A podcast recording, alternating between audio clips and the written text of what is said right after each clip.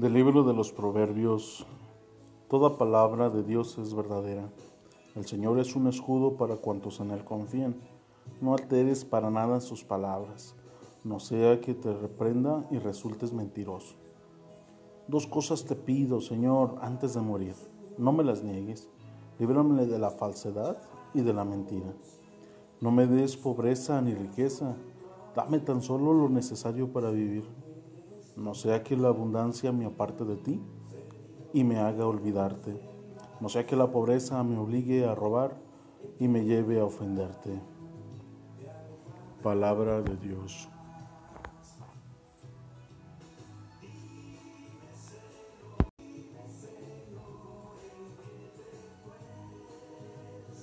Salmo responsorial del Salmo 118.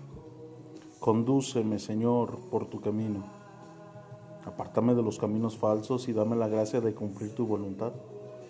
Para mí vale más tus enseñanzas que miles de monedas de oro y plata.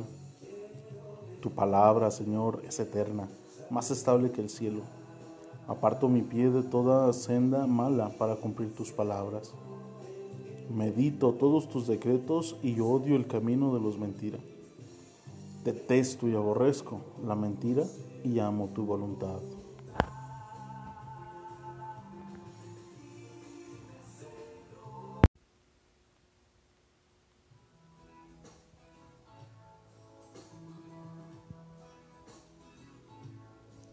Del Santo Evangelio según San Lucas. En aquel tiempo Jesús reunió a los doce y les dio poder y autoridad para expulsar toda clase de demonios y para curar enfermedades. Luego los envió a predicar el reino de Dios y a curar a los enfermos. Y les dijo, no lleve nada para el camino, ni bastón, ni morral, ni comida, ni dinero, ni dos túnicas. Quédese en la casa donde se alojen hasta que se vayan de aquel sitio. Si en algún pueblo no los reciben, salgan de ahí y sacúdanse el polvo de los pies en señal de acusación. Ellos se pusieron en camino y fueron de pueblo a pueblo predicando el Evangelio y curando a todas partes.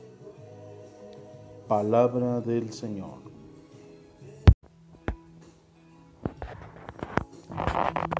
Estamos ya a mitad de la semana y hoy escuchamos este pasaje evangélico que es los últimos episodios de Jesús en Jerusalén. Es el camino que va llevando Jesús hacia Jerusalén.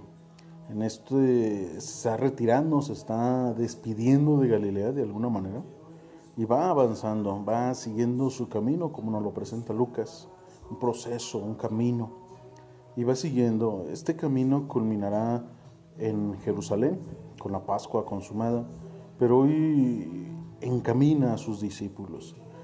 Seguirá más adelante, en este mismo capítulo 9, este, seguirá la, la transfiguración, pero hoy, hoy manda a sus discípulos y los manda en la pobreza.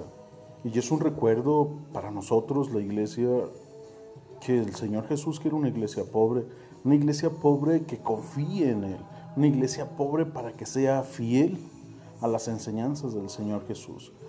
Pareciera que en este tiempo los católicos nos diluimos, nos desaparecemos, mm, tenemos muchos pretextos, tenemos pretextos válidos, hay una enfermedad, una pandemia, pero ¿hasta dónde? ¿Hasta dónde realmente hacemos caso? ¿Hasta dónde es prudencia?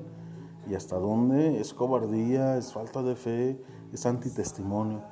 Necesitamos ser valientes, ser coherentes y darnos cuenta que el Señor Jesús primero nos envía y el único en el que podemos confiar es en Él. No hay más. Ya nos dice la primera lectura, el libro de los Proverbios, ¿cómo voy a desconfiar de las palabras de mi Dios? No voy a hacer que quedemos como unos mentirosos.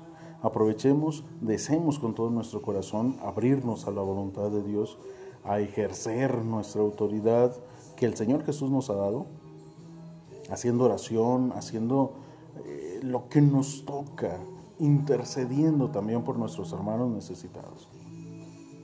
No nos perdamos, no nos quedemos pues a medias, vayamos, vayamos con alegría. Hoy recordamos también Padre Pío, San Pío de Pietrelcina, él decía, pídelo con todo tu corazón. Pues pidamos con todo nuestro corazón, abramos nuestro corazón al Señor Jesús, confiemos plenamente en su palabra y seamos católicos fieles, valientes, decididos, con determinación.